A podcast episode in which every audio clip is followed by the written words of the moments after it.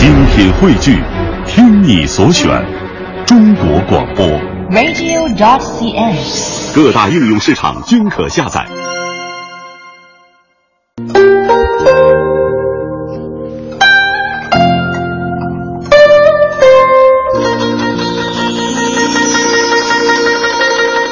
贺老师您好，主持人您好，听众朋友大家好。嗯，贺老师，我们都知道哈，女子啊，自古以来呢就被看作是美的化身。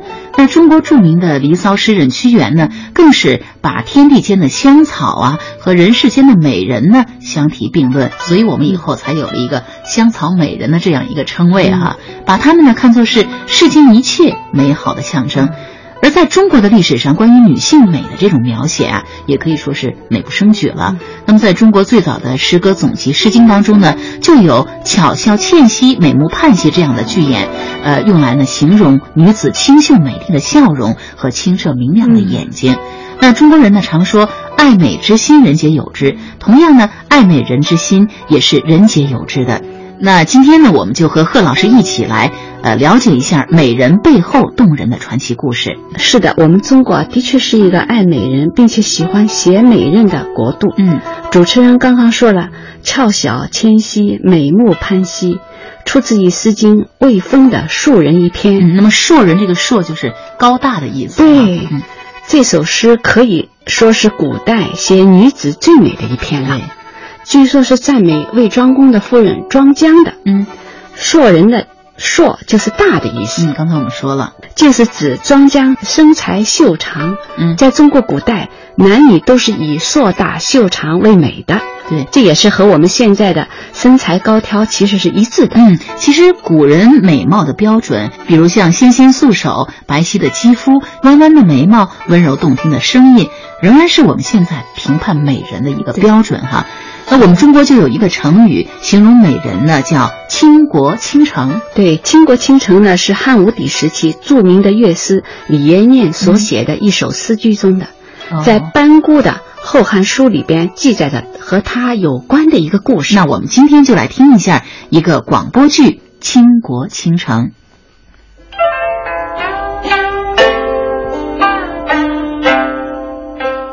汉武帝的时候，李延年是当时非常有名的宫廷乐师，深受汉武帝的赏识。他的妹妹呢是一位歌妓，不仅能歌善舞，而且非常漂亮。有一天，李延年呢让宫中的歌伶把他最新改编的歌曲献给汉武帝。啊，皇上，我最新写了一首歌《北方有佳人》，请您欣赏。爱卿又有佳作啊，我一定要先听为快。来人，快奏乐！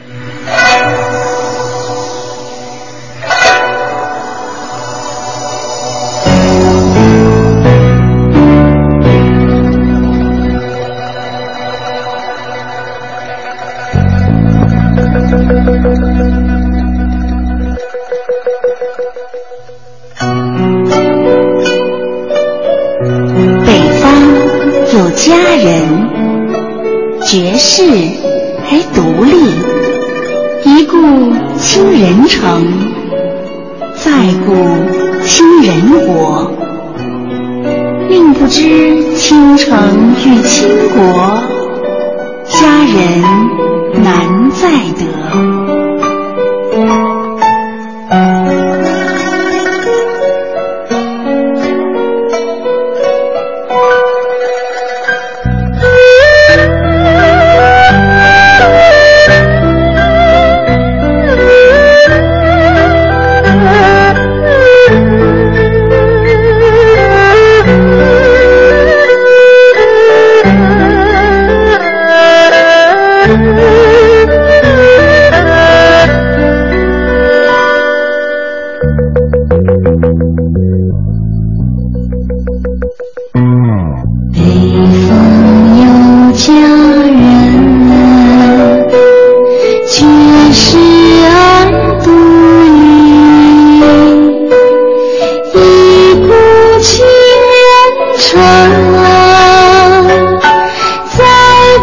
情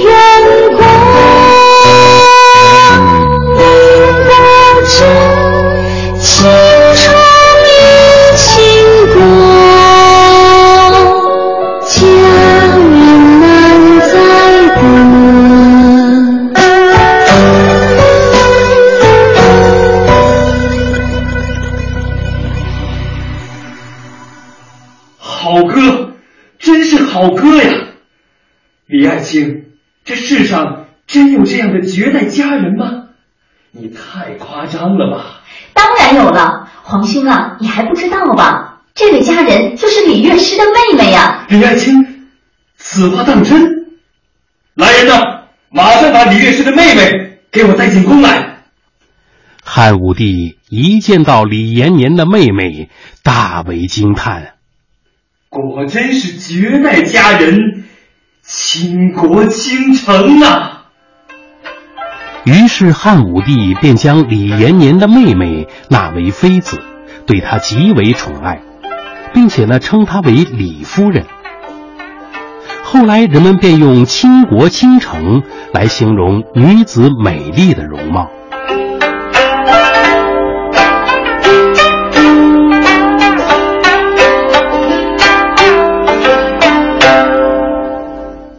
嗯，倾国倾城里的这个“倾”字啊，它是倾慕的意思。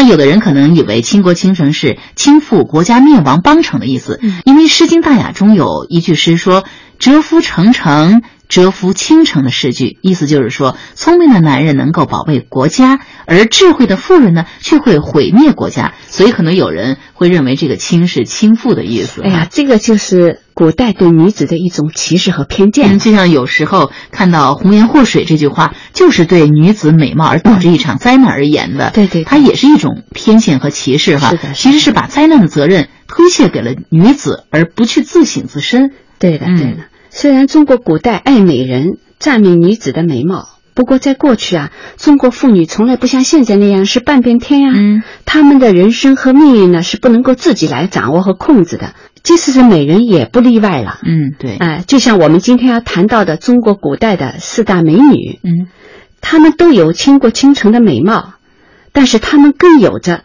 凄婉动人的坎坷人生，嗯，正因为这样，他们美丽的形象才更加鲜活、生动和丰富，对，让历来的中国人被他们所打动。嗯，那在中国历史上，人们把西施、王昭君、貂蝉和杨玉环呢称为是四大美人。那据说呢，她们的美貌即使用倾国倾城这样的词来形容呢，还是显得太平淡了。于是呢，人们就发挥想象力，说他们的美貌啊是让鱼惊其美而沉，雁惊其美而落，花惊其美而休，月惊其美而闭，也就是我们所说的沉鱼落雁之容，闭月羞花之貌。那别的佳丽顶多是让众多的男子拜倒啊，那他们呢，却让大自然的生物植物呢，也都能够惊叹起来。可见他们的美貌真的是到了极致了哈。那在这四大美人当中呢，拥有沉鱼美誉的西施，历来啊被人们认为是美的化身。那贺老师，那历史上真的有这样一位西施美人吗？历史上确实有西施这样一位美人。西施呢，实际上是春秋时期的越国人。嗯。她呢，因为家里住在村子的西头，所以人们呢称她为西施，意思就是说春西姓施的女子。哦，哎，传说她家里呢是非常贫困的，她很小的时候呢就帮着家里干活了。她呢经常在河边啊浣纱，嗯，所以人们呢称她为浣纱女。你说这个，我想到有一个词牌的名字，就是因为西施浣纱在若耶溪旁，所以呢取名叫。浣溪沙的这样一个词牌，是的，所以呢，在庄子、孟子、韩非子很多的这种著作中间，都有不同程度提到西施这个人了。那么当然也都提到西施是天下之美人呐。嗯，西施之美在民间有非常多的故事和传说。相传呢，西施在河边浣纱的时候，水中的鱼儿被她的美丽所吸引，看得发呆了。嗯，有的呢不游了。就是沉到了水底下去，从此呢，西施就有了沉鱼之美称。后世也用成语来形容女子的美貌。嗯，那关于西施如何的美哈，还有一个呀非常有意思的东施效颦的这样一个故事，说是呢有人想学西施的美态，结果呢反而弄巧成拙。嗯，那到底这个故事是怎么样的呢？我们一起来听一下。好的。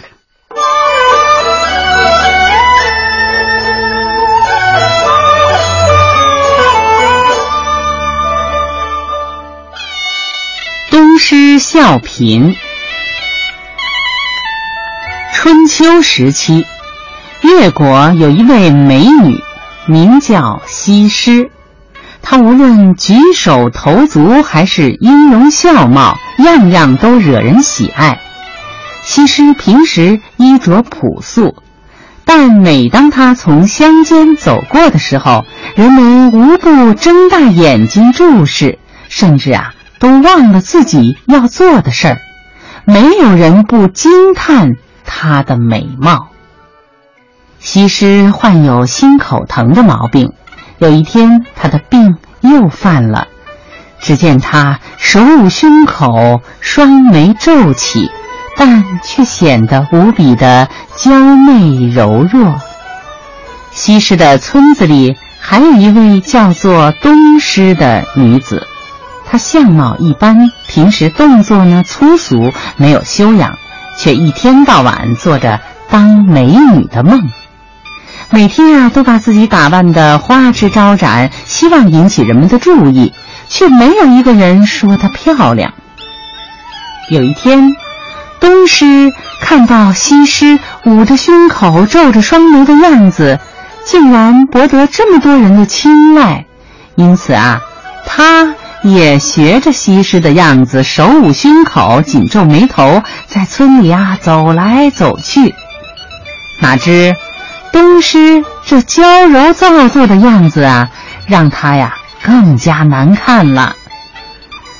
人们看见她这般怪模怪样的模仿西施，马上就都远远的躲开了，把家门紧紧关上，简直啊就像见了瘟神一般。东施知道西施捧心皱眉的样子很美。却不知道它为什么很美，而只是去简单模仿它的样子，结果被人讥笑。后来人们便用“东施效颦”来比喻那种盲目去模仿别人的做法，结果呢适得其反的行为。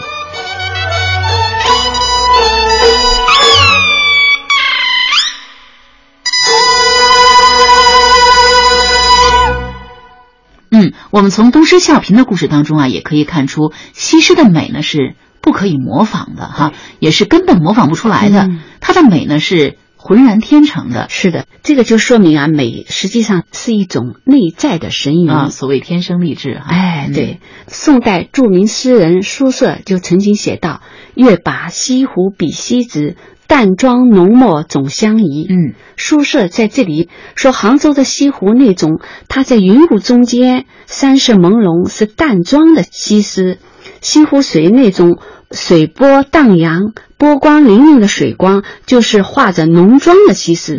不管它是淡妆还是浓妆，都能很好的展现出它的天生的美丽和迷人的神韵。嗯，怎么看都好看。对。所以他这个比喻后来赢得了人们的称道，人们呢就把西湖叫做西子湖，也就是从这里来的。那说到西施的故事啊，我们在先秦历史传说中说到越王勾践的时候，曾经提到过。那西施呢，是越王勾践用来打败吴国美人计当中，呃，扮演的这么一个美人的角色，在中国的。《左传》《国语》等先秦的史书中间，都提到了越王勾践向吴王夫差进献美女的事情，但是呢，并没有提到这位美女就是西施，反正是一个美女。对，嗯。那么最早把西施和吴越争霸的这件事情联系起来是两部野史，哦，一部呢叫《吴越春秋》，另外一部呢叫《越绝书》。哦，这两部书中呢都说到了吴越两国开战。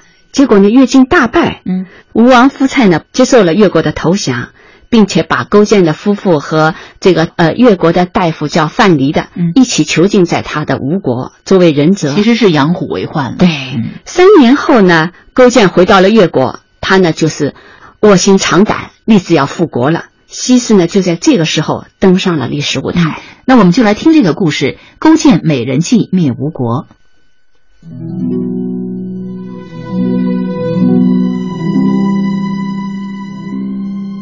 春秋末年，正当各诸侯国争霸之际，地处浙江一带的吴国和越国展开了厮杀，结果越国大败。越王勾践为了日后光复越国，假装投降，并在吴王夫差面前百般逢迎。很快，三年过去了。勾践终于骗取了夫差的信任，放他们回到了越国。勾践回国后励精图治，卧薪尝胆，不忘学耻。经过十年的积累和发展，越国逐渐强盛起来。但吴国始终国富兵强，单靠武力，越国是不能取胜的。怎么办呢？足智多谋的文仲想出了一个好办法。文仲对勾践说：“鸟为食亡，鱼为饵亡。想要富国学耻，就应该抓住夫差的弱点，投其所好，来诱惑他，让他丧失斗志。夫差不是十分好色吗？我们就给他送美女，让他沉溺于美色，荒废朝政。”勾践也觉得这是一个妙计，于是派大夫范蠡四处寻访美人，献给好色成性的夫差，以麻痹夫差，从内部慢慢摧毁吴国的政权，为越国的发展争取时间。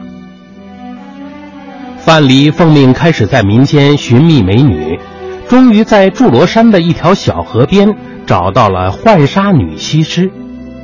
西施长得非常漂亮。她的美貌，连水中的鱼儿看了都惊讶的忘了摆尾游泳，纷纷沉到水底。范蠡把国家存亡的厉害向西施说明，说服西施担负起诱惑吴王夫差的任务。经过一番歌舞、化妆、礼仪以及历史时局和权谋的全方位培养后。西施被送到吴国，进献给了吴王夫差。西施的绝世容颜和柔言媚语，果然让夫差神魂颠倒。他下令耗巨资为西施建造管娃宫，终日与她嬉戏享乐，从此不理朝政，将争夺盟国霸主地位的壮志置之脑后，更放松了对越王的警惕。国家朝政也因此被勾践收买的大臣所控制。公元前四八二年，越国趁吴国灾荒之际攻打吴国，大获全胜。吴王夫差也自刎而死。越王勾践的美人计最终得到成功，达到了复国报仇的目的。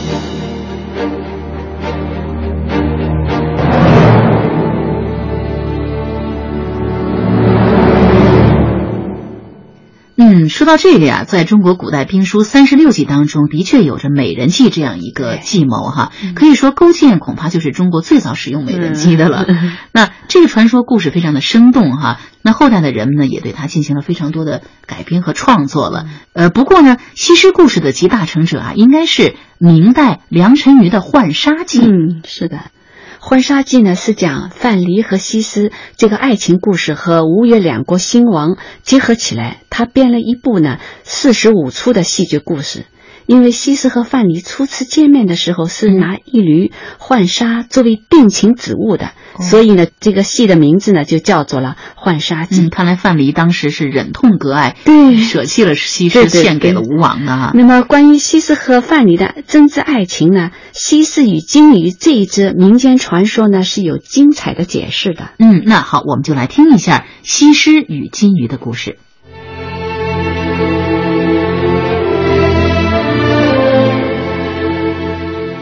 勾践灭掉吴国之后呢，西施便跟着范蠡一起隐居乡间。一天啊，西施看见湖中有两条翩翩起舞的金鱼，思乡之情油然而生。可范蠡却想捉住金鱼，以便出门经商的时候卖出去。西施不愿意和美丽的金鱼分开，于是啊。他把金鱼绣到绫缎上。几天之后，金鱼图绣成了，范蠡也要出门做买卖了。去祝罗要过江涉水，你可千万不要将金鱼图跌落在急流之中啊！若是金鱼图落水丢失，我愿化作金鱼游往祝罗的。你如果真的变成金鱼，我就投入湖中，化作金鱼随你同去。范蠡走后，西施日夜盼望，仍不见他归来。一天晚上，湖里忽然哗啦一声，湖水中冲出金鱼图和范蠡出门时穿的衣衫。西施看到后，顿时脸色发白。这湖底是通海的，难道范郎已经？我也化作金鱼随范郎去吧。后来呢？人们传说呀，范蠡渡钱塘江时，帆船落水，金鱼图和衣衫都不慎丢失。可是范蠡被人救起，活着回来了。但是家中却已是人去楼空。原来西施因为对范蠡的一片痴情，早就投湖寻情了。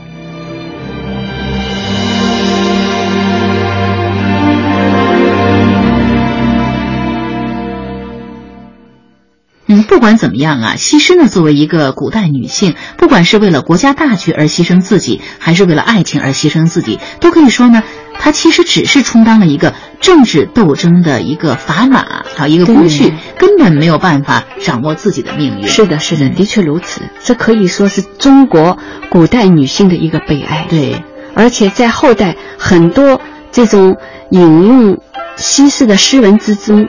除了赞美西施的美貌之外，大多数是感叹她的红颜薄命，或者呢谴责女人是祸水，对，用美色来亡了国家。嗯，这正是体现出我们中国古代封建社会对女性的一种偏见。嗯，对，听众朋友，如果您对西施这个人物非常感兴趣哈，那么有机会来到中国呃旅游的时候呢，也可以去西施的故乡浙江的诸暨去看一看。